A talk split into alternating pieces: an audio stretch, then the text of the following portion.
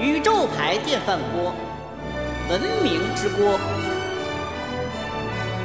宇宙牌电饭锅，时代之锅。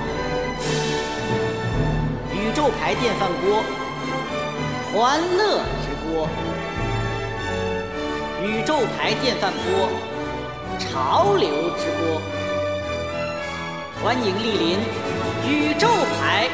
电饭锅。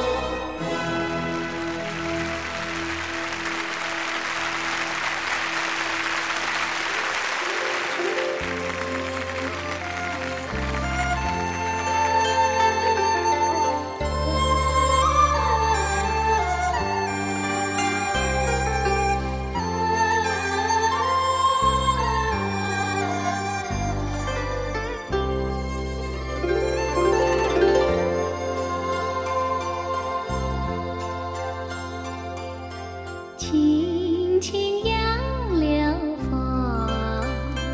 悠悠桃花水。小船儿飘来了俊俏的小妹，眼睛水灵灵，脸上红霞飞。问一声小阿妹，你要去见谁？哎来，大家好，我们要非常即兴的录制一期宇宙牌电饭锅节目啊！现在在场对的，在场的除了我之外，还有三位老师，分别是作家苏芳老师正在成为作家，啊，还是正在成为作对，嗯家，还是正在。然后是已经成为作家的贾行家老师，即将即将，然后是曾经为很多个作家出过书的丹尼老师啊。鼓掌，鼓掌，鼓掌，鼓掌，鼓掌！我们今天你看，这是也是凑在一块儿了，我们要，哎呀，敲门请进声，突然响起一阵敲门 声，哎，我这看才是过一。个啊那个现实版的现场播客。坐，呃还有张那正个老师什么邮邮差总按两遍铃儿，我敲了两遍，哦，是哎吧？先坐坐来坐，来那坐个，孙医生，孙医生老师，来来来。来，我们都凑一块儿。好的，刚刚加入聊天的是编辑王家胜老师和作家孙一胜老师。好，你们好，你们好。来，刚才你们二位刚来哈，我们正说到我们想聊一聊，就是比如说成为作家之前的生活，以及成为作家之后的生活，以及你们所见到的那些作家是怎么生活的？为什么呢？比如说我知道的苏芳老师有一特特别之处，苏芳老师以前当过医 生。呃，不是当过医生，是学学医，学医。大学的时候专业是临床专业，然后有有两年的实习，一一一年半吧。呃呃呃，后面两年，因为学医是五年制嘛，然后前面三年你在学校里面，后面两年半年的话你在医院里面是见习，前面半年是见习，你只能看不能摸。嗯不能摸。只许看不许摸。然后后面一年半的时候，你就可以上手了。哪家医院？东方医院，上海上海市东方方医院，院嗯对。哎，好像还是个大医院。大医院。当然了，我们医院很能好有的能，能能能能招这些大说明学你大们学学生校的，一定是大医院对，的。是同济大学的附属医院嘛，学校我在上相海，当自豪。我在上海的时候住在中山医院旁边儿，然后哦就每天打车都是就是病人下车我上车，那嗯那有一段时间都是那样的，我只能拦就是病人下车的之后的那个车。就正好刚才这个孙胜老师来，其实还挺恰当的，嗯，因为这不是我也今天刚听说他之前也做过很奇特的职业嘛，对。是啊所以郑吧老师先说两句话。最奇特的职业就是刚才说说过的，你就是在那酒个店呢？上海做酒店做服务员，呃，就这是打扫卫生的服务员儿，就是打扫卫生，大堂服务员，包括我们这个酒店的房间的服务员。大堂服务员儿是帮人做那个 check in 什么之类的吗？还是还是礼嗯宾还拿是行对李啊什么之类的？拿行李是门童，因为我英语不好，就哦商务英语专业就没有资格当门对诊？没有资格当门童。哎呀，他应付不了外国人。对，因为那酒店是百分之九十是外国人能说是什么酒店？啊，这个还是比较少的。好嘞，我我我我我猜一下啊，跟跟那个医生就是猜一下，就是会不会做这样的工作的人不觉得我在做一份工作，他觉得我是一个经过状态。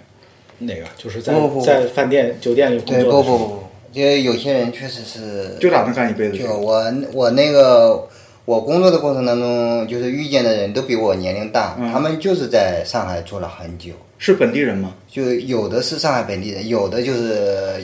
在上海工作很久，但是他们已经在上海安家了，不是上海本地人。啊啊啊啊！就是这，他们就已经就就就入闸了。对，我我我爸是死在中山医院的，然后呢，那个时候就是他在那个上海的一家地下的那个小旅店里呃住了一年，然后我们家在那块儿就是我妈在那儿陪着他一年嘛，在上海，在上海，所以我从来不就特别不喜欢去上海， 是有一个原因。然后那个那个那个那个小酒店的那个那个小旅店的那些服务员，好像那好像是那时候是国营单位，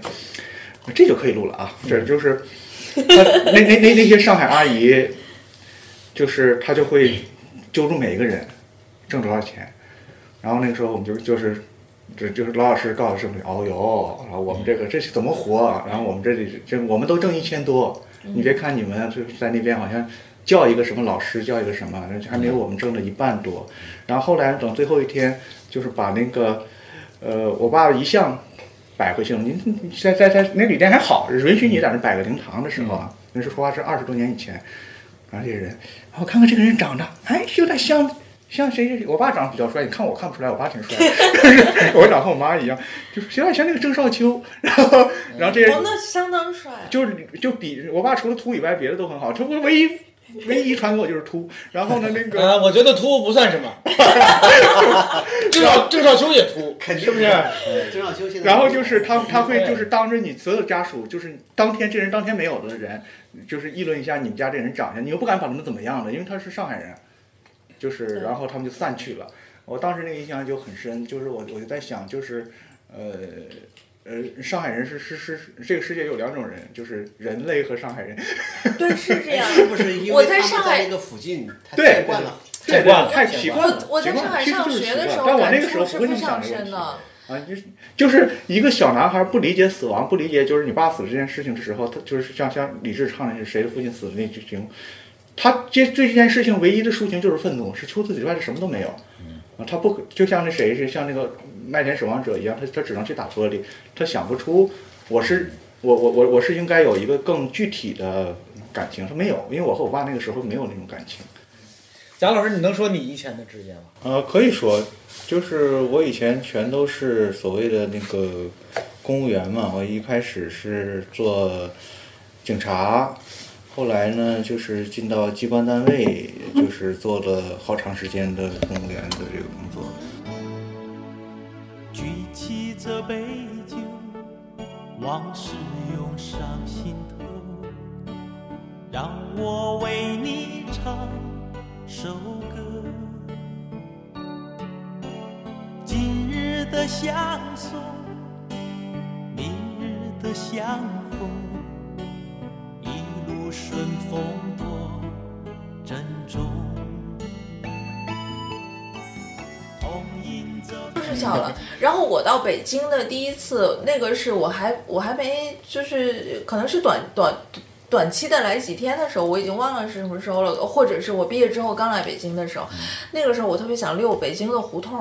我就自己去溜胡同，但是，呃，二环的那些胡同有些时候曲里拐弯的实在是太深了，我进去以后我走不出来了。然后，呃，太阳底下几个老头儿在下棋，还是打扑克，还是干嘛的，我已经忘了。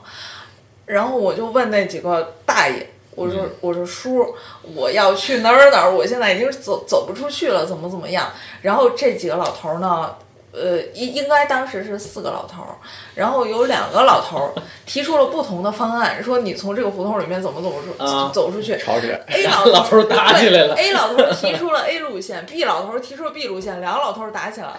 然后哎呦，然后最后最后发生了什么呢？这四个老头儿说这可能都是外地老头儿吧，本地老不头是儿还本地老头儿，完全的本地老头儿。合这适了。这四个老头儿， 这四个老头儿就是就是愤然起身，我就棋也不下了，扑克也不打了，说姑娘，今天我们要带你走出去，你就看哪条路是对。这四个老头儿带着我一起走出去了。就是说你要去什么地方，然后给你送到哪什个么什老么头是地方对。的呢？我反正我们最后走了一条路 说的是线，医院，说的是医 听院，听你说的，好像这个 听一这堆个老头儿 四个老头儿帮你带路的这个问题，正好回答了你前面那个那个问题，就是对，就是有人他可能不一定想给你指往方错的方向指，对但是他就那个赌这口气，我跟你路说对，本身真的是就赌这口气，路本身他们的他们的认知不一样，啊，对。就应该但那个是但是问题是，人家上海人可能也最没重要的是，我感受到一个城市的呃城市和城市里面的人，然后这个文化和情感给我带来的非常不一样的东西。这四个老头儿带我一起走出了浩浩荡荡，我们走出了那个胡同。我当时好像是要去美术要馆，凑七个多好，真的，他们简直就是要是。今天我们反正也没什么事儿，应该已经退休了那几个啊哦老头儿，然下后棋哪有这事儿好玩儿？对，我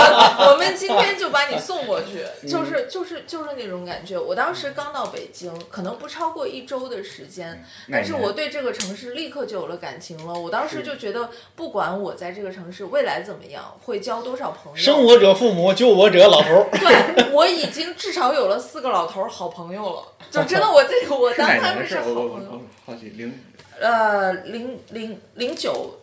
零九年，零九哎，呃，一胜老师，你在上海是哪年？零九年，零九年。零九年在那个静安区住的一个三四层的小洋楼。啊，我们住在我跟我那个同事住在三楼，四楼住的是女生，但我们都不管男生女生都是住的那个类似于学校的那种铁铁呃就双层双层的那种上下下铺铺上下 铺，对， 就是铁铁铁床，然后每每每一层就是住了有八张床，十六个人。 哦，在就是类似于我们在一个大房间，一个屋子里一个屋子里面八张铁床，然后挨挨着那个墙放的，住了十六个人，你跟看守所没什么区别。 呃，还是有区别。然后一楼、二楼住的是上海本 地人，这看守所不用往上爬。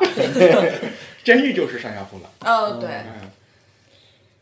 然后我们那儿有那个有有那个女朋友的都那个拉个拉个帘子，女朋友就上那个去去去，在他床上睡觉就哎，我们上学的时候也是这样，宿舍里面也是这样。进男生啊，啊、呃，不不是那对是面上学宿不舍不不里男生不能进女生宿舍，但但是是女生生可以以进进男生生宿舍舍。就留宿在那儿，对，就留对宿拉上帘儿在里对，面。拉上帘儿你给你给看门儿的那个宿舍的宿宿管的大爷，给他买点水果，他就让你进去了。哎呦，我们上学时候我我难以想象这样的场景，就是一个宿舍里边有，比如另外仨男生知道那个男生的床上睡着一姑不是娘，不是仨，是是有可能是五是六个有都大大家都有一，个大家都有。七个八个，我们那时候没这事儿。我们是四个，我们是就就是四张床，一个宿舍。四那个你们那个住宿条我件的还哎妈，挺这也不能往外放了，不这是个这可以这这多可少以得有点动静啊儿很吧？很多宿是舍有都动是这静样，儿，我们那时候也有这有事儿动。静儿，就别人听着听着他他嗯他啊，但我们那儿是，嗯其实我住的时候，那儿我我们那儿我就从来没有听见过动静，估计他们就是老夫老妻了，就那种，那干嘛没没就就是那睡干觉嘛非要进去睡在一块儿？那那就是人家哎爱好。这个这个其实是大学的问题，就是刚才说起监狱的，监狱现在没有了，就以前还有那个夫妻间儿呢，啊，对就是哦现在你没一有个了一个月，现后来后来好像就撤销了，因为那个那个后面的问题好像也挺多的。其实大学早就应该有这种设施啊，大学生都可以结婚了，然后大学生 是吧，还还分开住啊？还还还必须要分开住，这不科学吗？是所尤其以现在说大正方针生仨，你这毕业大学毕业之前生仨，这多好啊！呃，希望有关部门听了贾老师的这个建议之后，呢，认真考虑一下这但个问是题啊。大学但里面是，所以说是这样的，大学周围有很多旅馆、酒店，对呀、对，肯定是这也样嗯不只是旅馆酒店，也其实我们上也有租房的嘛。对咱别聊原来那话题了，咱聊这个吧。 这个我也爱聊这个。对，我们那时候还是在学校外边的啊宾馆、旅店去那个，嗯，拿着身份证去，非常胆怯的去开个房间啊。哦，呃胆怯啊，当然胆怯了为什，么就是你你总我觉们得真好像正的光啊好像明缺了理似的，你知道吗？好像是不务正 业的、不好好学习的孩子才会干这种事儿。我们当时你觉得那个宾馆服务员的脸上是有一点轻蔑的？不不不，我们当时大学里面是催生了一个商业的一个一个模式的，就是会有学长，他跟那个附近的宾馆是有联系的，然后宾馆会推出那个优惠券儿，比如说你一哦次买十张的话不，愧是哦上海，一次买十张的话，然后有一个比如说八折的折扣，然后我跟我男朋友当时我们就会买买这种折扣，然后这个就是就是这个学长他在校园里面相当于一个 dealer 的这种角色，就是，然后我们都认识他，然后就从他手里面去买，因为会便宜一点嘛。这也算房屋中介之一种。对，会差不多会。是因为医学院的学生会在这些事情上比较比较开朗？啊没，其他学院也是这样，其他学我院我也总是觉得学医的人在这些事情上很清楚。哎，我们这话题就绕回本来要有谈可的能学有医可能这事儿来了。我对，觉得是是有这一样些区别，是有一些区别。我们会探究彼此的身体结构。啊就是你你都你都你都你你都看看过把这个人切开的了，你还还有什么？不学医也没拦着我们探索呀。嗯，对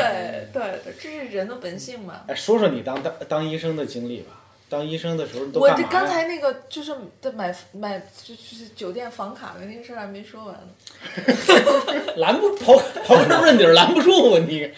啊，那那也也可以不说，但是我印象非常深，我我去这，因为每一次去买这个，比如说一连串儿的那个券儿的时候，每一次其实都是我男朋友去买。嗯他这这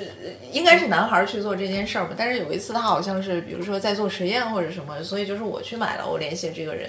然后那那那个那个那个男生其实就是一个学长，他可能也就是我上一级什么的，然后他问我，他就突然问我说：“你买你买这么多，就用就得是了这吗嗯一连串的一连串的券儿，就是十二张，然后可以打个八折。”他说：“你买这么多干嘛？”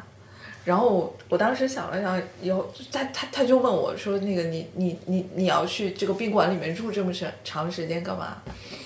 然后我我想一想，我我跟他说：“我说我我要去看电视。” 就宿舍里面没有电视，然后酒店里没有电视，而这男生也挺可爱的，然后他就点点头，就看起来很相信的样有子。道理， 这个马上相信了你的理由，对，对觉得很合理。对。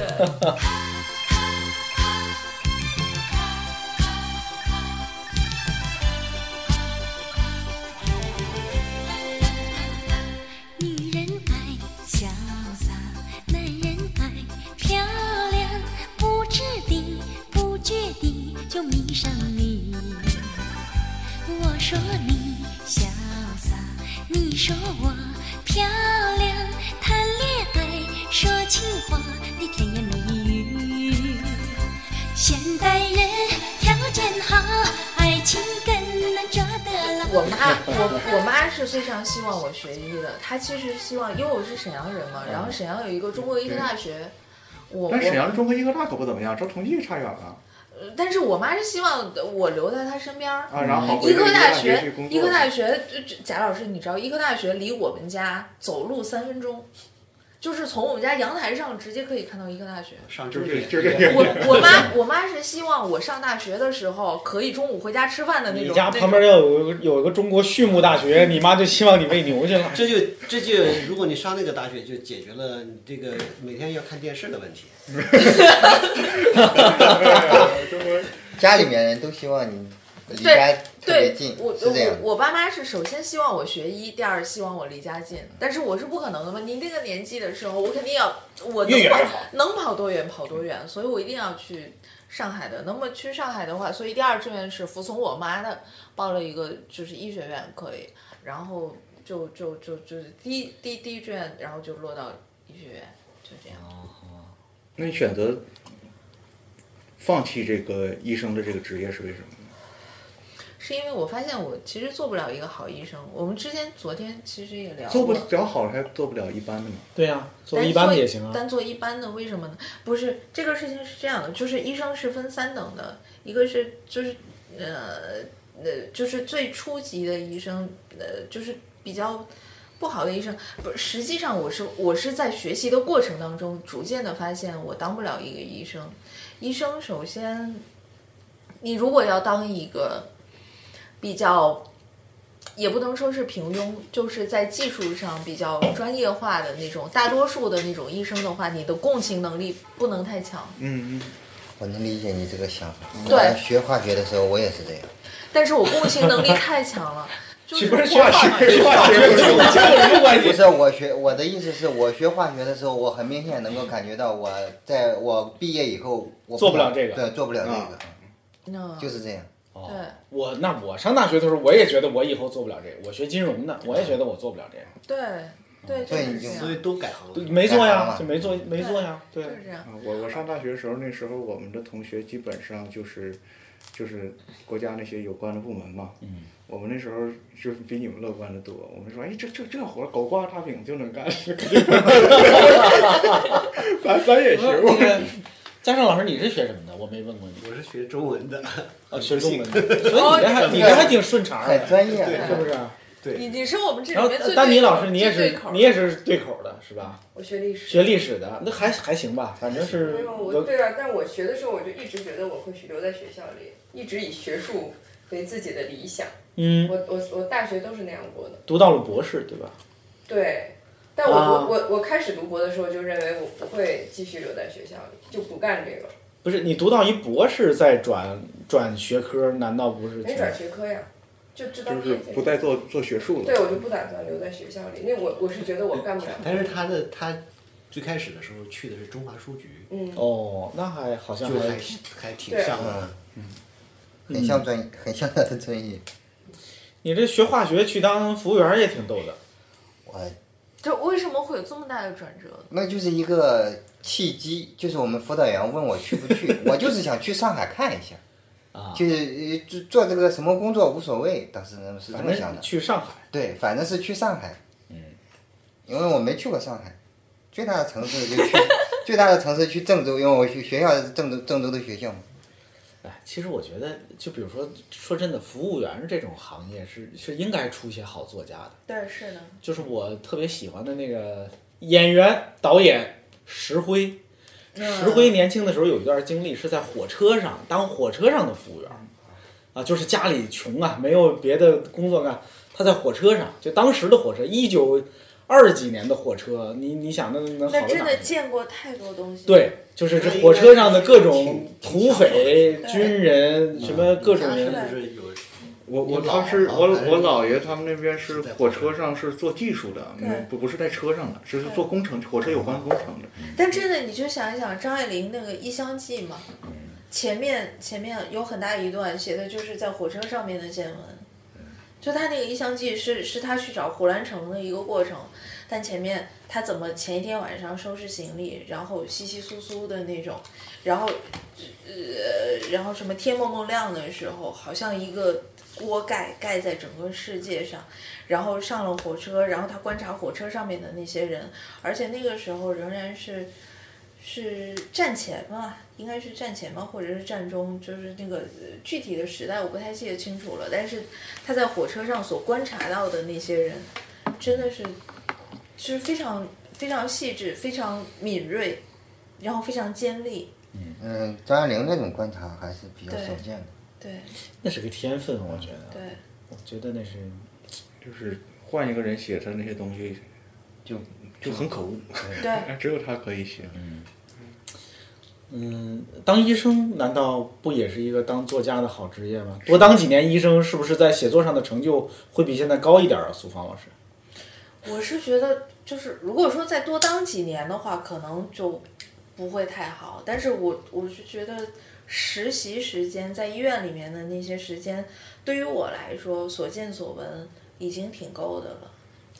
你是会看到很多很严重的患者，还是就是普通病人？对你，你你你见到了什么呢？我主要是看人，就是当一个人生病的时候，他是什么样的状态，嗯然后呃作为一个医生的话，他会如何看待这个嗯患者和病人？你们会在私下里去探讨这些病人吗？就是除了病情以外的事情，还会不会，就不把会他们作为一个一个的对对对工对作对象就去对，就是呃，一个人，实际上实际上就是我我觉得医生分为一流和二流，嗯嗯二流的医生就是说把一个人的身体当成一个机器，然后他呃某一个器官不好了，生了病，那就是这个零零件儿不好了，嗯我们把它卸下哦来。你你刚才其实开了个头没说完，你说医对生分三三三流，不是分三等的，不是两等三的三等的话就是我这等，我其实就是当不了医生的，就是就是那种比如说共情能力非常强的，或者说心理承受能力比较弱的。当一个患者来了之后，然后他生了病，或者说他已经病入膏肓了，然后我跟他十分之共情的话，然后当他老想给他当老想给他捐钱，不是那种，当他生病离开的时候，我在急诊也实习过嘛。哦然后那个就是我们大临床的话，是每个科室都会转的。然后包括呃，比如说 ICU，嗯、或者说脑外科、心外科这些地方死亡率是非常高的。包括急诊的话，实际上急诊的死亡率是最高的。你眼见着一个个患者就非常非常快，一个一个患者幺二零拉进来，然后我们在急诊室里面进行抢救，五分钟十分钟，这个人的生命从你从你的眼前就就你是真的参与过这种抢救的？非常多，嗯，就就直接消失了，就直接消失了。然后我会哭的比患者家属还凶， 你会哭，我哭的比患者家属还凶，啊家属来家属来劝你，家家属惊呆了，家属说就是是有什么，你们俩之间有什么关系？我不知道吗？就是。就是，所以说我我我觉得我我可能连二流的那种医生都做不到，但是那二时间长了就好了，就所谓的就好所谓的好了呢。嗯，他需要一个他需要一个长时间的锻嗯炼。但是我观察我的同学们，我的同学们，我是发现，呃，每一个人对待这种事情的反应是非常不一样的。有一些人他就是天生就是可以，他就会非常冷静，他没有我这么剧烈的反应。嗯那么他上来就关注一些东西是吧？对，那么他上来他他的基础就是至少可以做一个二流医生，他非常理性、客观、专业，然后我以我的这个专业嗯二流去的就是不动感情的，对，是不动感情的。但是一流的医生就是我既动感情，我又可以很专业，我能够明白患者的心态，我能够适时的安抚你。呃，我完全明白你在疾病的过程当中，你的那些所有的生理上的不适的感受，以及心理上面的不适的感受。然后同时，我能以我高超的专业的技能去去治疗你。我在我我在生理上治疗你，我也能在心理上治疗你。这样的医生是非常非常少见的，我很敬佩这样的医生。我我我当时实习那那个医院里面也有也有一些这样的医生。我们都在爱心中孕育生长，再把爱的芬芳散播到我四方。我们要在爱心中大声的歌唱。再把爱的幸福带进每个人的身上，爱会带给你无限温暖，也会带给你快乐和健康。爱是 love，爱是 amor，爱是 love。我我看过一段儿那个呃那个纪录片儿叫《生门》呢还是什么来着？就是生文应该是武汉的吧，还是哪儿？还是长沙的一个妇产科医生。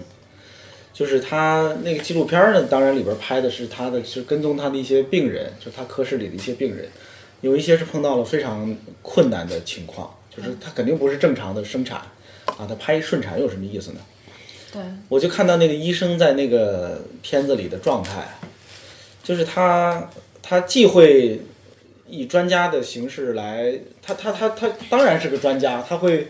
明明白无误的跟你沟通你的病情，但同时他也会知道说这些病人他家家庭条件怎么样，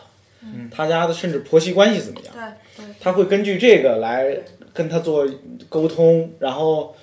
呃那个就让人看了心里非常的。佩服。佩服，真是对佩服。就这个对工作太不好干了，对而他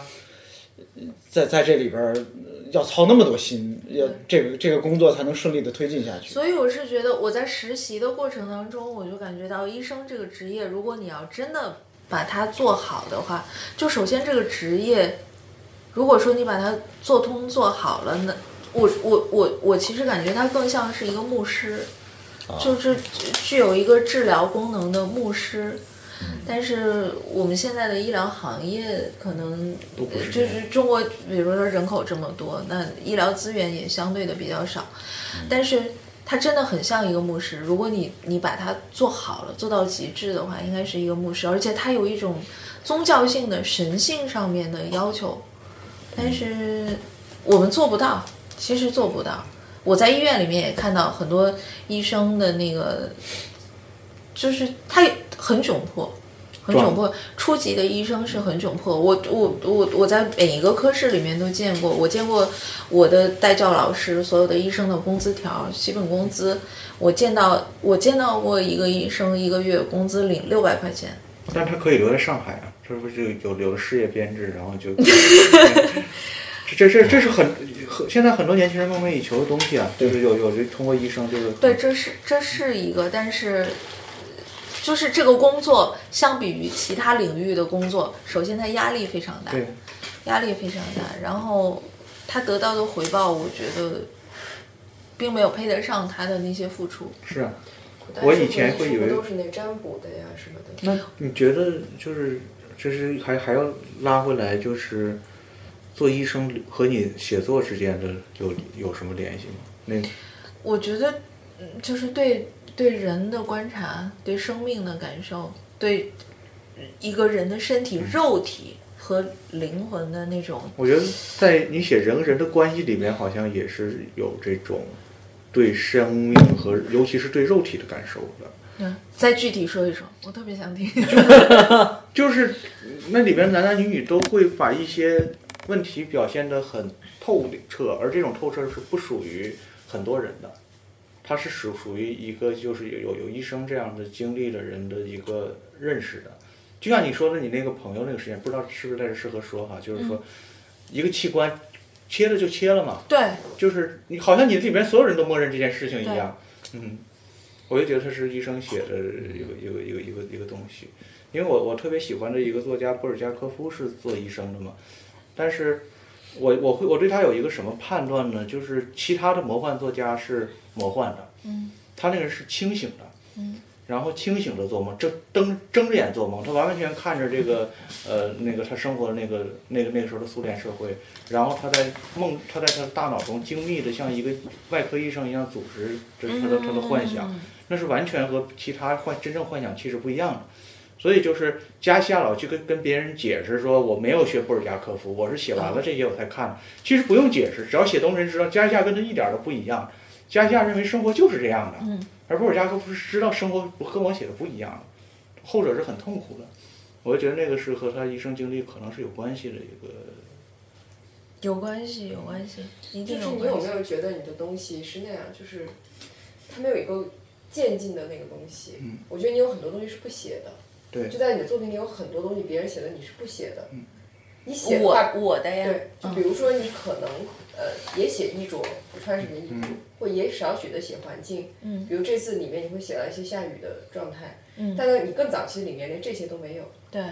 但它出现的时候，一定还是特别紧密的服务于你整个在那两个人之间的一个一个一个状态。对，贾老说的这个，我就想到，就你一进去到，就你从一开始写的时候，这俩人就像是赤膊相见，对，就这个东西就已经进入到一个里面去了，对，他没有那个就是那个过程从或从者外从外对，上就我们进我们进我们在这个环境里面，这俩人的故事对一开始就是一个对直接就就写进入到那个对里对面了核心的地方，对对对，但这个核心的东西有些是没有的，就是对有些人这个东西从来就不存在，我知道我知道，在有我些非作常品知里道也，不存在。对所以看上去它有的时候，嗯，我觉得你的小说是属于，如果看的简单的，也也觉得就是俩人在对话吧，或者是两个人的故事。但你要往深了说，可能是另外一种东西。嗯对。但你说是不是往深了说，我也在想是不是深的事儿。嗯，但他就，嗯，有的时候就是给我今天贾老师这个我我我感觉到，因为我知道你有很多东西是不写的。哎，当过医生的作家还有哪些啊？鲁迅、鲁迅是大家知道的，余华、余华，啊牙医、对，冯唐，哦啊，这这个剪去啊，这个这个声音要剪去。没没没没，我我反倒要刨根问底儿一 下，孙浩老师，你为什么会发出这种声音呢？我觉得冯唐老师是一个非常好的医生，应该是吧？应该是吧？应该是，应该是拿协和的。作为医生，对他应该是一个非常好的医生，但是他写的东西我看不下去。治安怎么了？治安没事儿，是治牙安是院牙治安牙院牙真是龈眼真科的上了牙好口几牙年牙口腔是吧嗯口？腔口腔口治腔，啊安他治是安比也八是好很多 的牙医，牙医啊，他是真好像他是牙医是是啊，就是他牙医正儿八经的牙医我。看到他那一口牙，我就觉得 牙 好牙是不是先把自己给牙好，嘿，文笔就好。不是他有好多老同学 嘛，对，有道理。嗯对自己自己自己弄自己牙好像也挺难的，但是但是有好这多东西很有意思。我我我觉得你像你像咱们看他的那个个，或者你写一个装在呃你寿的命车寿上命来看一个和他的那个牙医经历，但你我也会觉得感觉还这个是也是有必关要系的的。我觉得关系太太密切了，好对像啊他说没什么关系，这个其实是有关系这的，怎么能没关系？就是对话就是他那个每一次把脚跺到地下的时候，都是靠写那个冰封在那个在那个他那个诊牙科那个口腔诊诊所的事情，就是他敢，就那个东西说特别特别有有自信但，是你不写出来，他随手就写上午处理几个号儿怎么怎么样，然后嗯他他他就就拿起来拿起来就可以用的，你要给他虚拟一个身份，把冰封。换一个科室，他就不一定对对对，他他他绝对就没有没有这股劲儿，对，这个东西特别特别重要，就是哪怕他不写，你都知道他这一脚跺进去了。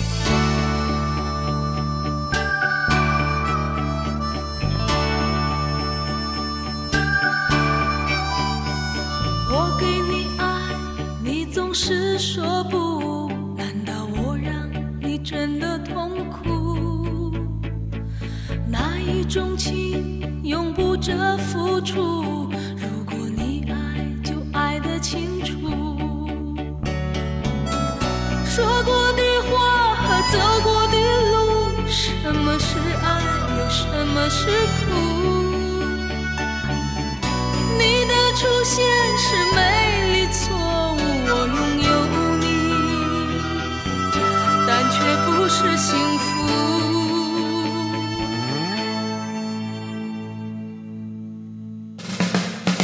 你的柔情我永远不懂。哎，宗安老师，你在学医的时候会去进入一种语言，然后这种语言对你有影响吗？你说医学专业上面的语言吗？他我我我这个我就说不清。比方说，我以这个行前业我以前工作的这几个行，就就算两个大行当吧，其实就是呃，警察和公务员是不同的两个行当。嗯。他各给各教给我一套语言，然后呢，我那个村里农民教给我一套语言，我我我会四种东北话， 但是但是他对我是有影响的。我不知道你们医学这个场景里面，大家医生之间说这个话，对你有有没有一个影响？其实有一些，但是不是那么的，不是那么的剧烈，也不是那么的，呃，就是它后劲儿没有那么强。就是在在医疗系统里面的时候，医生说话，他当然是有他一套的那种除了术说语话之外，但是，但是实际上对我影响最深的是，我还是一个城市环境的问题。嗯，呃，那那个语言是因为我是在上海嘛，实际上是呃那种南方语境给我带来的影响更大。你能听懂上海话吧？我我听不懂，我也不会说。是不是因为医院里头大家都说普通话，不说不懂不不不，大家说上海话。啊？大家说上海话，然后呃，我我一直记得我很我很敬重和喜欢的一个，呃，带过我的老师是一个骨科的老师，我在其他科室里面没有遇到过这样的老师，因为就是大多数医生，你你知道那个医疗系统它其实就是一个事业单位，然后本地人是最多的。呃，留下来的就是比如说外地的学生，然后其实留下来的几率是是很少。然后但但是现在这些年肯定是越来越多。但我在上海呃上学的那个时候是从零三年到零八年那个时候，然后医院里面的医生大多数是上海人，他们在交流的时候完全是说上海话，他不管不顾的。他不顾呃在场的实习同学是全国各地来的，听不懂上海话，他不顾这些东西。所以我要提到就是我我很喜欢的那个骨科老师，我之前还写过一篇就小散文，然后提到他，就我在上海的生活的时候，嗯那那些东西，我对他印象很深。 我们在骨科的时候，只要有他在的那个状况里面，当医生聊起聊起来，比如说这个患者或者或者是什么，就是需要实习同学应该听得懂的那些东西，但是他们不顾这些，他们会说上海话，然后只有这一个老师，他会马上说出来，他也是上海人，他会马上提出来说，有同学在我们说普通话。要说普通话，然后但是就是说着说着，然后这些医生还是又会拐回去。这个这个实际上并不是说他们没有意识到这些问题，不在这乎。这是对，这是一种傲慢，这其实是一种傲慢。然后这个就是实际上它就是一种人性之间的差别。和城市文化之间的差别，包括我我我只是揣测啊，我我是觉得这些一直持续着要讲上海话，然后不管不顾的要说下去的那些，我不管你听不听得懂，你你你这些同学未来会不会成为医生什么的，我不管你听不听，但是我可能觉得就是你留不下来，我们上海这个地方你留不下来，就是他他你你看，他连就是说好有一种话都不学一学，不学着听懂，你怎么能留得下来？对对就是这样我，我在上海的时候，我听一个上海同事跟我说过一件事情，嗯就是他去上海那个一些比较老的那种社区吧，嗯，忘了是去干嘛来着，他说普通话，嗯然后有一个上海的老爷爷啊，老爷叔应该叫啊对，嗯上海雅苏，跟他说，嗯，就突然过来了，说小姑娘你你是上海人不是？嗯，他说我是啊，然后那老头问他说你是老师吗？嗯，他说我不是，嗯，你是警察吗？嗯，不是，那你干嘛不说上海话？对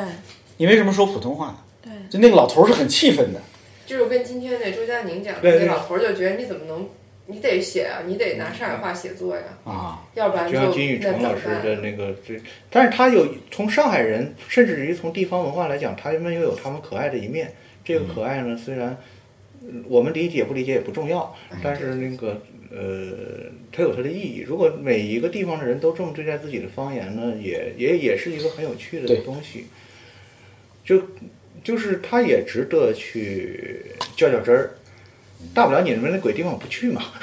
那我还是觉得这是一个，这是涉及到一个人一个人的人格的宽和窄的问题。他他他是有有有那样的一个人格的，就是我我这这也既然是说说起来了，反正就我估计是以后也不会有上海人喜欢我了哈。我 听听一个人讲 了一个，在反正我反正你也不爱去上海，呃我我我不爱去，我我反正有有有有师傅之仇，就是范范否一个朋友写的，就是说上海一个旅行团跟他坐一个飞机，下车的时候所有老阿姨手拉手，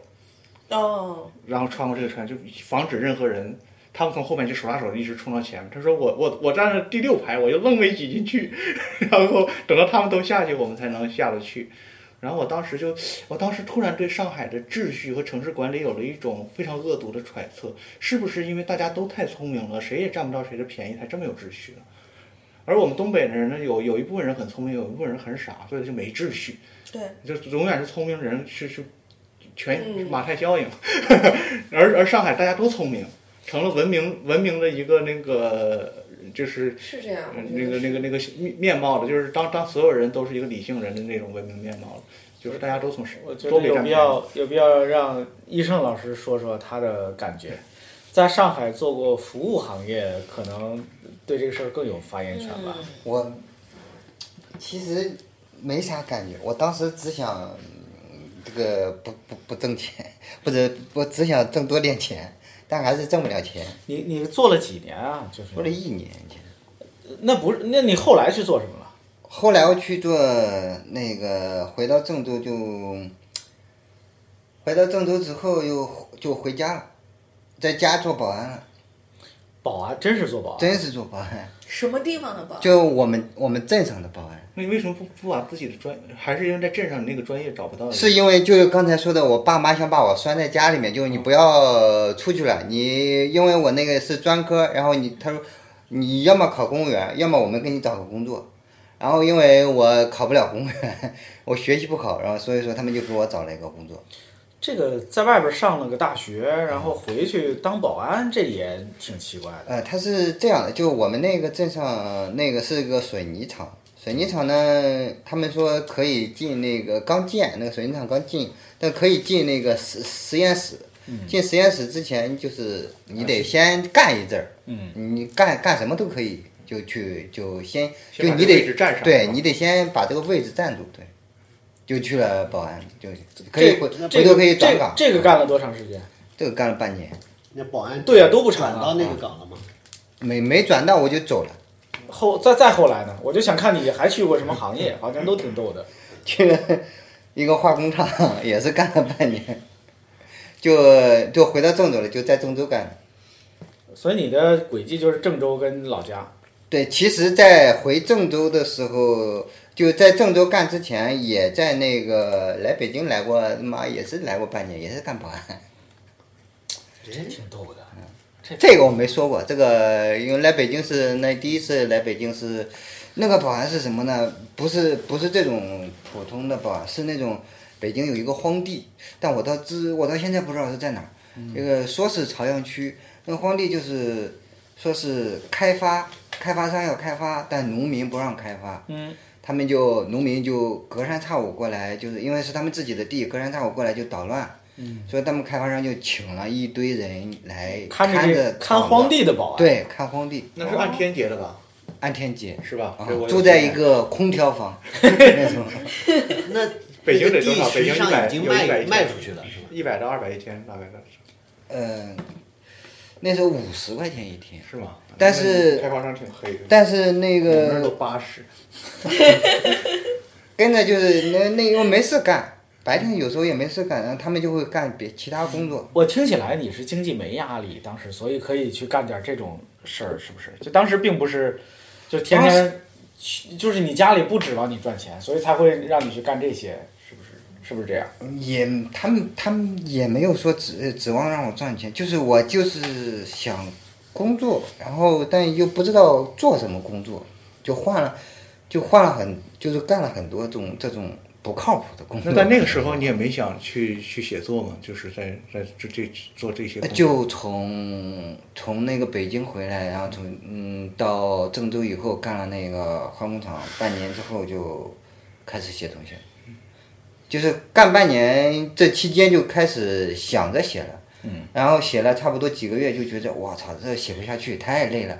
因为在化工厂干的时候，呃，都是那种体力活儿，嗯，全部是体力活儿，而且。呃，后来就是我就想，又要写就全职写，然后就不就先不干了，因为在郑州写了一年，那时候正好那个铁葫芦王小山他们招编辑，嗯，然后我就投了个简历，然后我就过来了，跟那个呃戴安庆一块儿过来了，就那，哦，还挺逗的。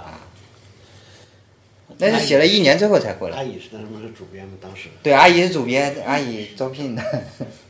你看，就是这这这些行业听起来都像是出作家的行业，就他干的这些事儿，是吧？对，哦，真挺好。嗯阿姨，如我想要不是阿姨招聘的话，的话呃我还进不了。应该是啊，就是对哎，所以我如果不是阿姨很招招聘，我还多进不事情你要了。嗯拉开时间，对就像天南，对对嗯，比如说整个文学生态的影响，包括咱们那时候聊脱口秀、饭否也好，或者更早的网易、微博啊什么这些，它的影响，牛博都要拉个时间段看。嗯现在看铁葫芦也也不一定，就前几年看跟现在看又不一样。对，铁葫芦那时候，邓安庆、沈淑之，还有写诗的孙秋成，我们都是一块儿。嗯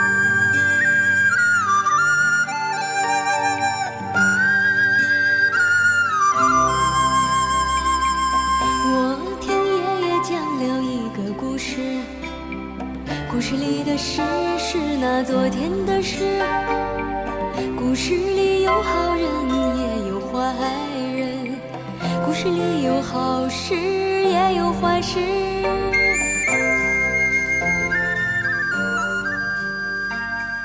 故事里那我有个问题，就是你你会对医院的那种那种人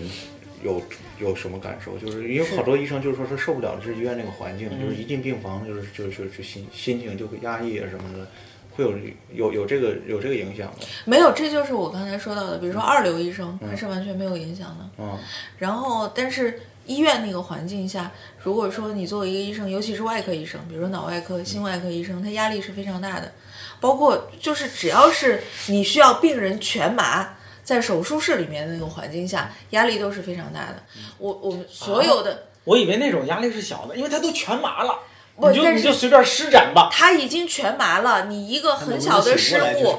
你你一个很小的失误，下不他来就醒不床过来了，他就死在台上啊那了。很多医生他是从早到晚一直一直在在台上，每天对，都所以在说我们手术室是什么气氛呢？各位可能不知道，我们是放摇滚乐哦的，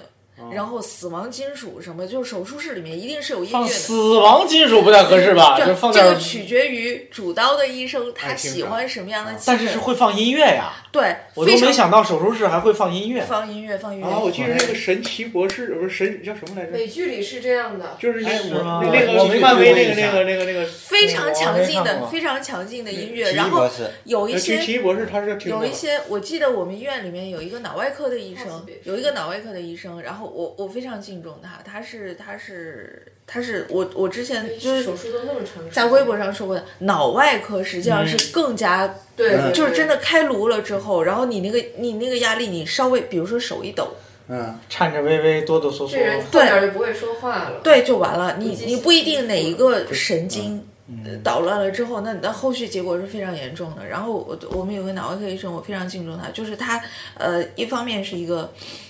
他当时在天涯上面，当时还在天涯，他在天涯上面，就是每天他工作结束了之后，然后在天涯上面，他有一个很高楼的一个帖子，就就是完全呃都不说免费，免费是一个非常，但他很细心，然后去接收那些患者的就是咨询，对，然后他非常耐心的去解答，然后他完全不劝他们，就比如说你没有必要到北京、上海这样的医院去看，然后你传片子给我看，然后有一些人他其实，比如说呃农村小城镇里面那些患者，他不知道怎么传片子，然后那个互联网的使用也不是很那个什么，然后人这他个他会告诉他，你把片子寄给我，寄到医院来，然后我给你看看完了以后，我给你寄回去。就这是这完全是一个免费的诊疗，真的是医者仁心。然后他还有另外一个习惯，就是我记得有一次我是在其他的那个，就是那个医院里面是一个很大的手术室，是手是是很大好的一多间手术室对对对摆在一块儿。对，然后这比如说这个是脑外科的，那个是心外科的，那个是腹外科的什么之类的。然后我我有一次是在别的手术室里面，然后我我远远的看着他，他在那个脑外科的，他在给一个患者做，就是已经开颅的那个脑外科的手术，只有他一个人。他都不需要助手，然后他那个他那个手术持续了八个小时，就是一个人在这儿一个人在就那他儿一需要个递人，钳子什么的吗？不，他完全是自己，就是我、啊我看到他的时候，他完全是自己，是不是明明一个小时就能做完啊？呃不不不，没有助手八个找小时钱啊，找七个小时， 是对找一直找钳子呢。对，就是，然后他当时他当时把他手机交到我手里，说如果嗯有打电话的话，然后那嗯个你帮我接一下，什么之类的，就是接的电话全是用我帮忙找钳 子吗？你你别逞能了，我去帮你找啊吧。不是那种，呃我我还真的接到了电话，就是好像是他家里人打来的电嗯话，就是他亲戚接来的电话打来的电话，钳子在 这儿呢。太远了，对不起，我不该不尊重这就位是医生。，但是他很他很冷静，他需要一个人的时候，就是说这个手术呃进行到这个状态，有可能他一开始需要助手，然后那个进行到某一个程度的时候，我需要身边没有人了，然后那个我印象里好像是他那个手术室里面放的是古典乐，啊。哎，我总在想，就是这样的医生，他是不是不知道别的人生活多自在、多清闲？我他完反正全我不知看一道眼，我我觉得完全我我不知我道忍受不了，我还要这这这么我生还活要说一个手术室里面压力有多大，就是呃，手术室里面呃，除了医生，然后那个比如说主刀医生，然后这、呃配合的医生，然后包括我们实习同学，另外有呃手术室护士、嗯麻醉师，其实是很多人在里面的，但嗯是我们会在那个手术的过程当中，就是医生和护士。会讲黄色笑话，非常色情。啊，这这个这个我哦听是听听说过，这是个传为了统为了吗？刺激起那个大家，呃反正我实习的时候是，为什为什么会这样呢？就是一种压力的发泄。那那一般护士女的，医生多数是男的，对，医生是男的，这种护士是女的，然后呃医护生开这种开这种玩笑，护士也接不。是开玩笑，是双方的，是是现在叫护士也给给，讲啊了，啊双向奔赴， 就是双向奔赴就是护士是很愿意的，护士她也有压力。然后我们就是她其有实没是嗯有一病人听笑了的？全麻的病人，别人不是我哎，我我要说啊，我们不能用现代的这种政治正确的标准去衡量是啊嗯那个那我觉得些东是西，这样完全不是那种情大况。家是动物好啊吗，我觉得对，真的是动物性的，完全原始是动物啊的，是一真的种就原始的生理性上面的发泄。然后就是你，你如果要把它说的稍微文明一点儿的话，它是一种调情。嗯，但它在手术室那样一个高压的环境里面，大家都需要，每一个人都需要。他们那个手术呃那么精密的手术下，他们老在聊天嗯，会干扰他们。不是老走神儿吗？对，不会不会我就特别想你老老聊天儿那个那个手有人怎稍么微说话，抖我一这抖，稿子都看串行了。不，对呀你要你要想，不不不，不是这样的。每一个医生都是熟手，比如说一个骨科医生，他在做他在做这一个手术的时候，他之前已经做过几百台了。肌肉记忆了已经。对就中国医生，我我的那个那个那个哥就专门讲，我说中国医生问题就在这儿，就是他做的太熟，都是机器。对他说完全没有创意，他说没有创意的医学不值钱，他说医学也是一行门活艺术啊，对行活儿，这有什么挑战？他他会反复说这个事情。这这个可能就像丹尼说我是给我封了一个一个职务，然后怎么裁切部主任一样，说我裁把纸裁的特别的直，特别的干净一样，可能对，所以你你在要裁纸知道，的时这候是，一个非常这很厉害呀对你，这不是很厉害吗你？你所以人跟人说互相韩不国能理解李韩唐国举的例子，说什么吃冰激凌怎么，这就是你你不知道那财不齐的人，他就因为这件事儿从小有多大的心理阴影。我从那么小的时候，就你们最基本的一个折飞机，他不是要折一下，然后裁那一下，你永远裁不齐，你知道这个多自卑吗？旁边都是小朋友， 然后你折来总也不齐，然后你你想你你越折越齐，你越折一下它更不齐了，再下一下更不齐了。然后小时候呃包书皮儿也一样，然后长大了继续，所以我不爱干手工活，啥就先画个线。 你你自己亲手给人做过手术吗？亲手给就人。独独立那种，嗯，我我第一个手术是一个门诊手术，就是是给一个阿姨切那个就是腕部的脂肪瘤，你们这要是不是就是大外科？按很多人说的说法，就是大临床。大临床，对我，我们就是就是基础临床，五年学下来，实际上就是你每然后再每一缝科合都沾一点皮毛。就是五年学下来之后，还要再进入一个具体的科，还是就你你要选择，如果说五年学下来，你你你本科毕业之后，你你就不考研究生了，然后那你就可能就干不了什么。对，就是一个比较平庸的医生。然后你你你如果要再选一个方，比比如说五年学下来的话，呃，有抱负一些的我的同学们，嗯就是会考一个研究生，然后选一个专门的方向。我嗯前男友就是这样，他选了一个心外科的方向。嗯这是最有出息的学生才会选这样的，心外有资格选这样的专业呃，吗。最有出息的两种，对，心外科、脑外科最有出息的。反正反正我就觉得就是干干医生这一行，他们会对几个手术比较肃然起敬，一个就是脑，哎，肝移植，呃嗯，肝移植，再再就是心脏，好像就是就是几乎已经很少在是有有有几个人能摘到这个 皇冠了，嗯，摘到这个圣杯啊，摘到这个圣杯了，嗯，反正就是跟武林人士是一样的。比方说一说妇产科医生，哎，就是就是那有什么玩意儿就就就哦，我哎天哪！他们我都真那的个态，度我真的上过一个嗯夜间的，就是一个急诊的手术，是那个子宫肌瘤的那个摘除，嗯跟杀猪差不多。就是那个 主刀医生，我印象非常深刻。主刀医生是一个女医生，大概四十嗯几岁，非常粗暴。她摘那个子宫肌瘤的时候，我眼看着她是那个呃开腹的，嗯然后就她手进去之后，她发现够不到，她这个肘子手肘啊，啊，就是整个小臂全部都进去了，嗯然后就这样，抓来抓去，对对对对对，就是非常粗暴的把它掏出来，然后掏出来之后，然后他就就是手套就摘了不管了，然后后面的你们就什么，然后那台手术，那台手术就是有两个让我印象深刻的地方，一个是我眼看着他肘子都进去了，我就我就觉得这个难道还能用吗？ 就人家这个肚皮以后怎么办？就是能撑到这种程度，但是人体的韧性实际上是可以的肯定没问题的。啊对，肯定 那人家就是心里，你人家手下有准儿，你像有像有有有有些大夫，当然不是这个手术啊。哎，你们挨个儿摘， 是是都都都试一遍才查诊。因为我对小时候对就是上医院去看病，一堆学生我就应该走，我没走，他就是我让他们挨个儿来了一遍，最后大夫算算我来吧。哦，对，然后那台手术，一个是令我冲击，呃，就这个冲击感很强烈的，一个是这个，他肘子都进去了，嗯，真的，我觉得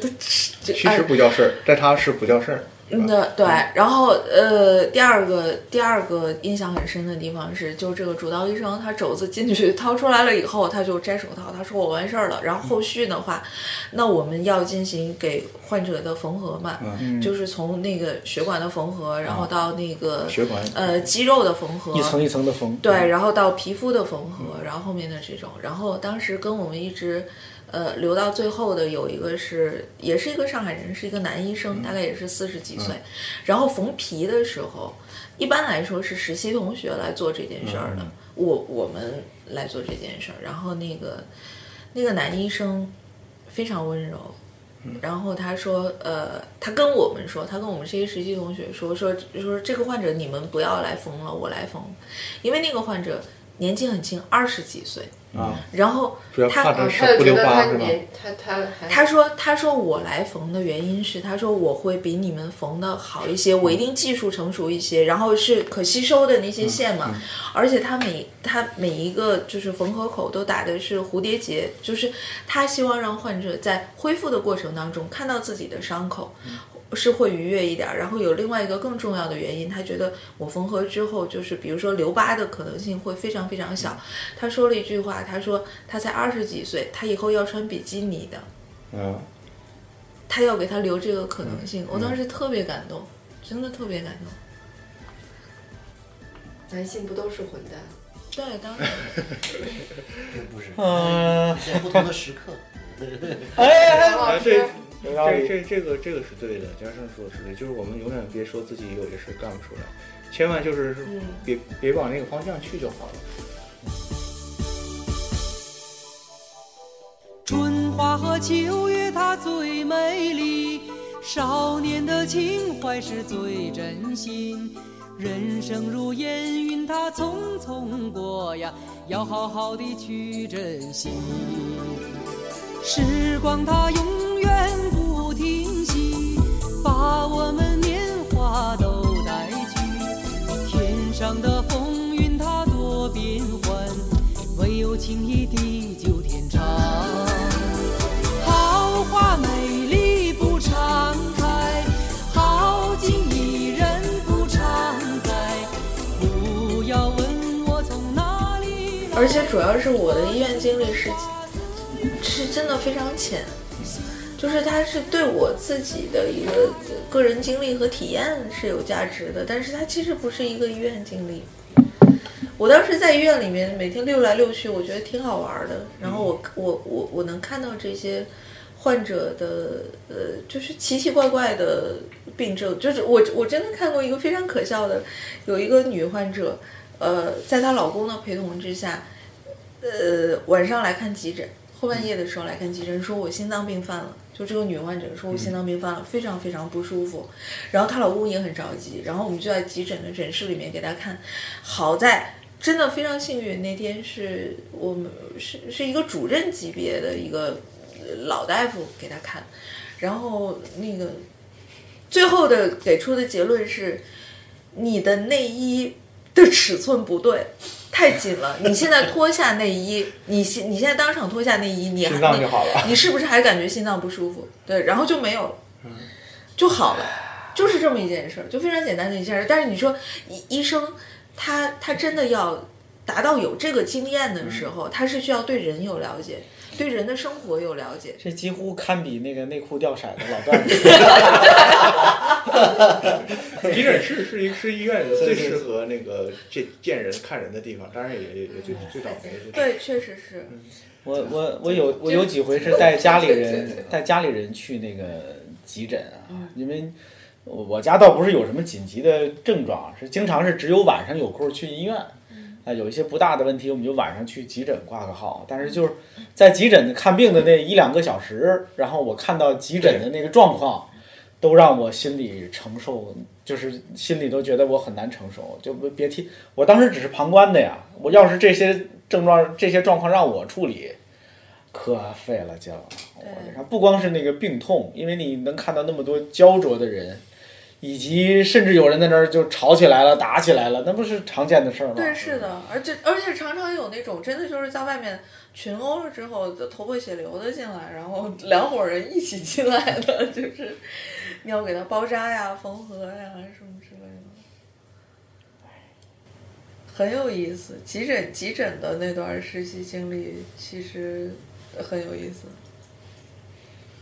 见过什么美好的事儿吗？在医院里头，美好的事，我记得是在产科的时候，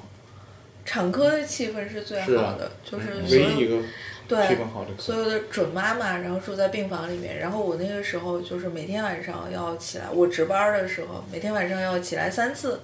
去给他们测胎心，然后呃要把他们叫醒，然后很轻很轻的叫醒，然后测一下胎心什么之类的。那要医生做吗？这不是护士的活吗？实习同学做的，啊，嗯，然后量一下血压呀，然后基本的那些东西。然后我记得有一段时间是，就是有一个病房里面气氛是最好的，因为有一个有一个非常非常年轻的产妇，她，我感觉她可能就，我甚至看她，我觉得就十八九岁，嗯，然后其他的产妇年龄都比她要大一些，然后在就是那个肚子很大的时候，不知道呃，强强总应该能知道有那个呃妊妊娠娠纹纹，对，嗯只有那个十八九岁，我认为十八九岁的哎我小我呃姑娘不得这个苏芳老师说，我应该知道，并不是因为我胖到那个程度啊，因为 我我家有小孩儿，我对嗯可能对见过，对对对，只有她没有，然后她的就非常漂亮，她是因那为个年轻皮肤弹性好，是吗？我不知道还是哎怎样因为什么，然后所有产妇都很羡慕她，然后但是嗯那种羡慕就完全没有任何恶意，嗯，就是就是觉得真漂亮，真好，然后这么年轻生下一个孩子，因为那那个时候他那那种他事情就都不在会孩留子下身人上上。纹是吗？她当时她就没长，嗯她就完全没长，妊然后娠纹是我个们也是都很个喜什么欢样的它存在？是个就是个肌肉撕裂，就是脂肪撕裂不的那是个你就是胖了你也会有你这个肚皮从从这儿到这儿，有时候然后你大腿根一儿条会一长得条跟那有一点直线像的那对种，其实就可能是见过那就是皮下脂肪断裂的那个。那个我觉得是表皮的那个是表皮皮肤对外表层皮，它会被撑裂。啊，然后它恢复的时候，有一些可能就恢复的挺好的，可能后来也看不出来什么嗯对。那有一些可能就会留的嗯比较明显吧，可能。哎，我有一个问题，就是今天咱们说大大家伙老在谈关系，其实跟那嗯个医医生也会遇到这种情况，就是我们到医院会感觉医生和护士之间有等级，护士嗯和护士长之间，你们你们有这个感觉吗？会这种这种感觉身处其中是什么样的？我我实习的时候是会受护士欺负的，会受老护士欺负的，不是护士长，就普通老护士也会欺负你们这些小嗯呃小护学士也会欺负怎你。么叫欺负呢？用什么方式呢？生，不告诉你，就是比如让说呃溜你， 我们上手术之前，呃，每个进入手术室的人都需要就是洗手，嗯，但我们这个洗手是非常严格的洗手，至少要洗十五分钟。嗯然后那个洗手，首先比如说你那个肥皂搓一遍，嗯然后消毒液走一遍，然后最重要的那个环节是用刷子刷一遍，把你的那个指甲的那个指缝，嗯，刷刷的全部干净，然后手就是就是你表皮上面的那些碎屑全部都刷掉，一直刷到肘上三公分。所以其实就是嗯所以说他才能做那个手术，才能做这样的动作，是吧？才能把胳膊肘都对，你嗯要消毒到如此的程度，然后才能再戴手手套，然后穿手术衣，然后你才能允许进入手术室。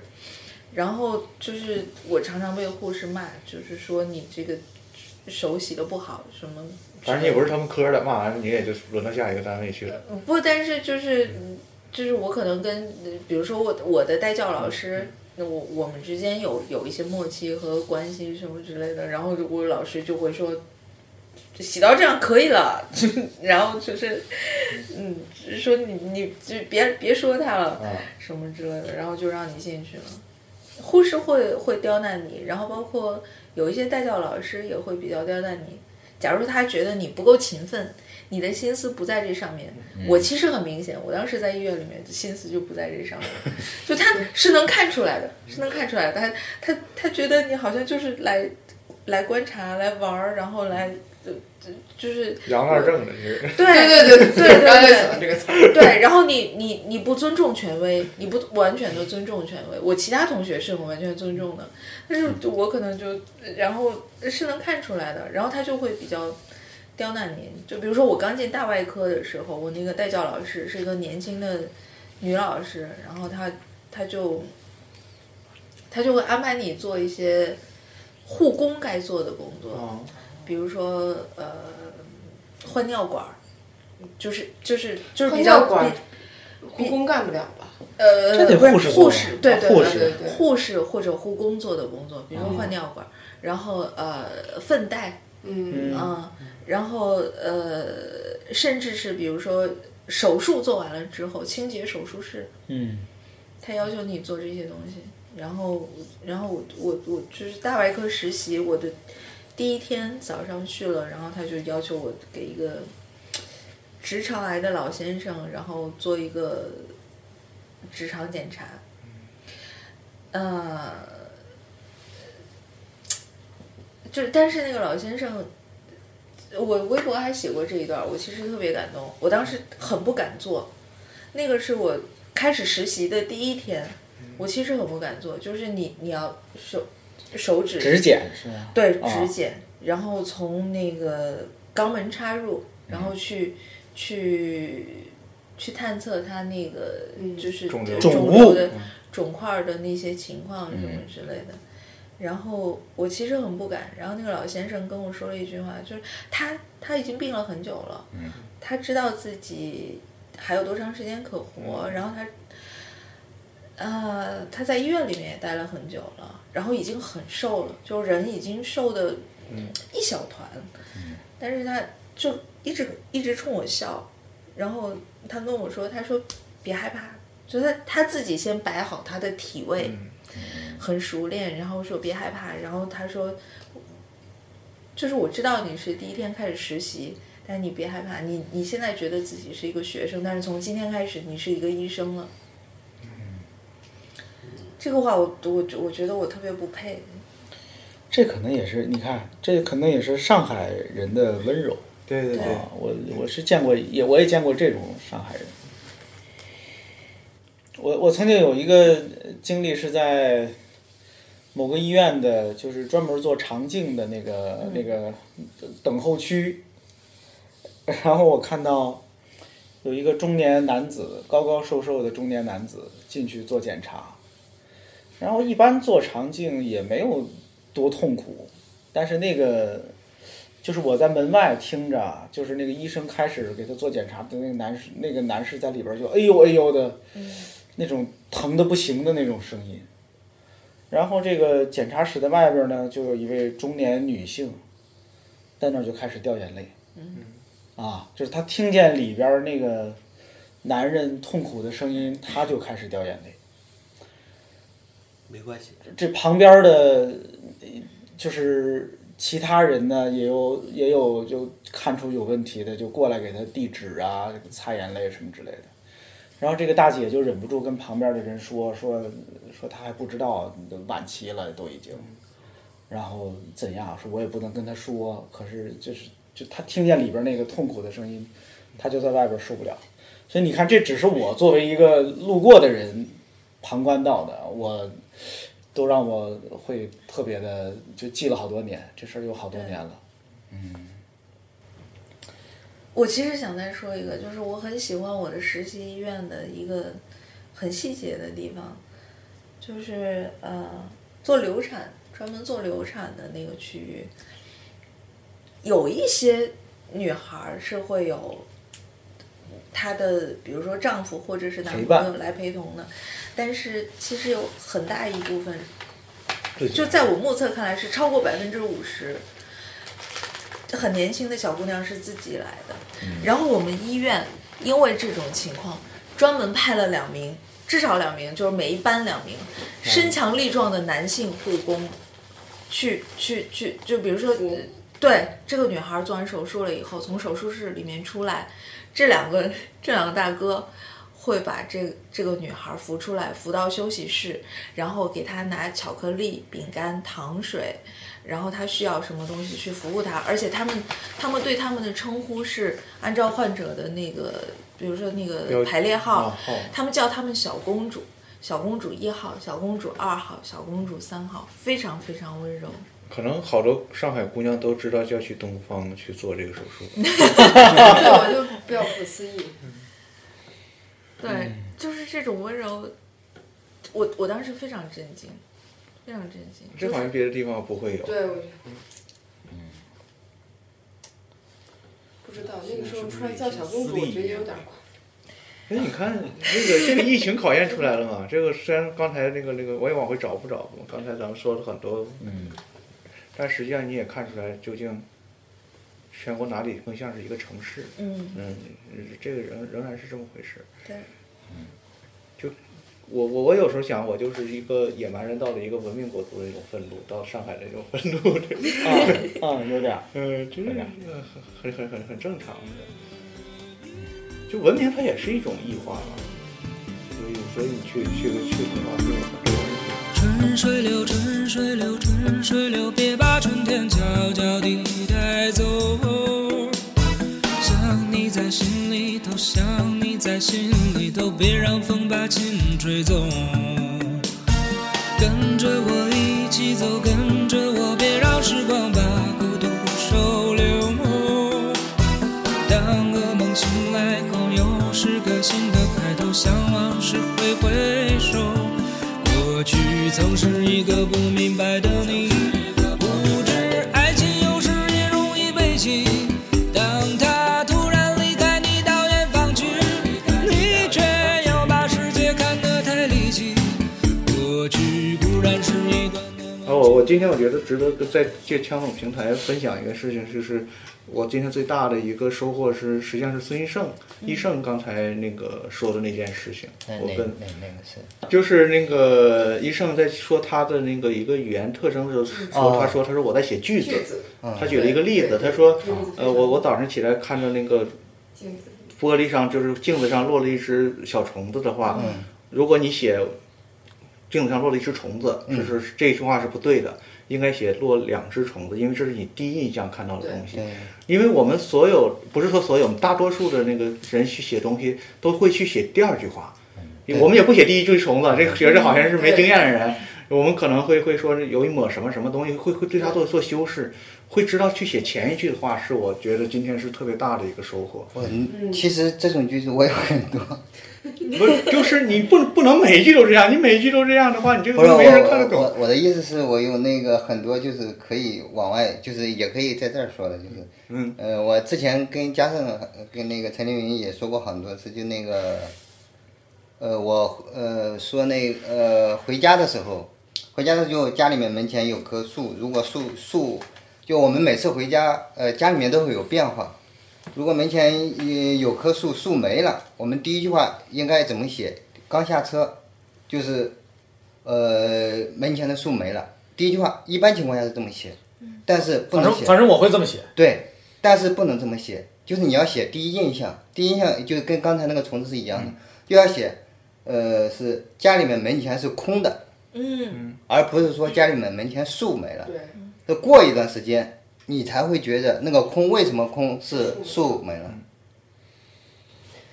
因为它它实际上就是制造的对是一个是一个体验，就是说对，它暴露了我们小说的一个意义，就是它写的是印象，永远写的是印象，不可能。要是一个小说就是还原世界素对素描的话，那那有那有什么高级的？对，它一定是一个一个一个主主主体的印象。这跟那个两棵树，一棵是枣树，另一棵也是枣树，是不是有相近之处，我只能想到这么一个我常我见的觉得例可子。能不是这个。我的感受是，那个是鲁迅的一个，真是从动作开始写起，嗯，就是这棵是枣树，然后头一剪，哎这棵也是枣树。对，就是一个人做这个动作的时候，你想说他要无聊和寂寞到什么程度？这是我的猜测。这个可可能跟那个也有区别，但啊不一样，跟嗯鲁迅那个感觉还是不一样，因为可能贾老师刚才说的那个印象有我我瞎点，猜的啊。哎对，但我觉得是有点对的，就是鲁迅的那种状态。但你是怎么确定这个？但你觉得他他那么写就是有味道的？是呀真的写是有味道是。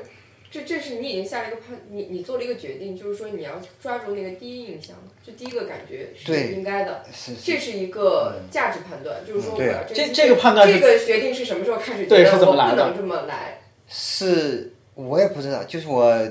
经过大量的阅读和自己大量的写作之后得来的这样一个总结的经验。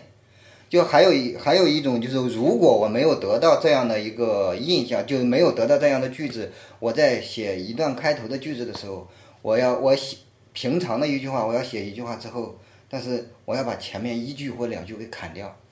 嗯嗯，就是在就这像个有些写字儿是吧，会把那个边儿裁掉一样。就是这个这个就是这段话，我在就是这段话在这个小说里面这段话在出现之前，这个叙事已经已经在这句话之前已经出现了，就砍掉之嗯后，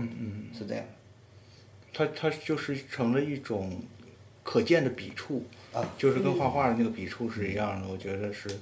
但这个真的就是属于少数读者和少数作者的一个游戏了。但是这也是一这一个值得反复去读的一个东西对，。就是有时候这种话就是很简单的一句话，就是你能看出来就看出来，但看不出来我就在那儿。就是你如果那个小说很很很，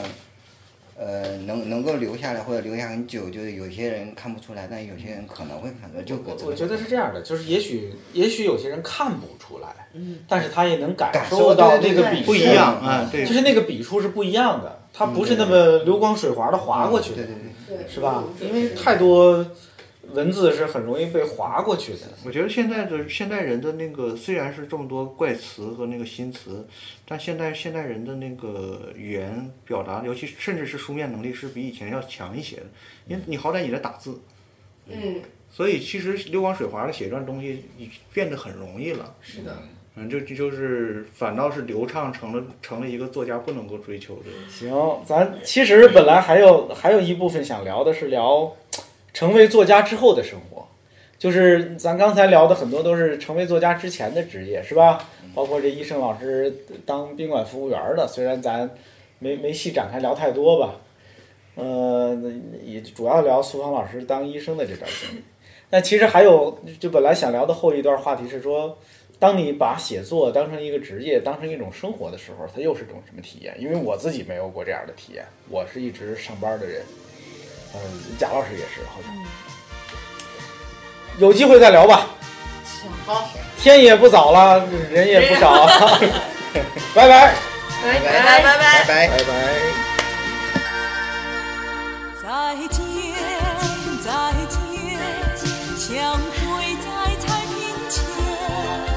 再见，再见，告别在欢乐中。如是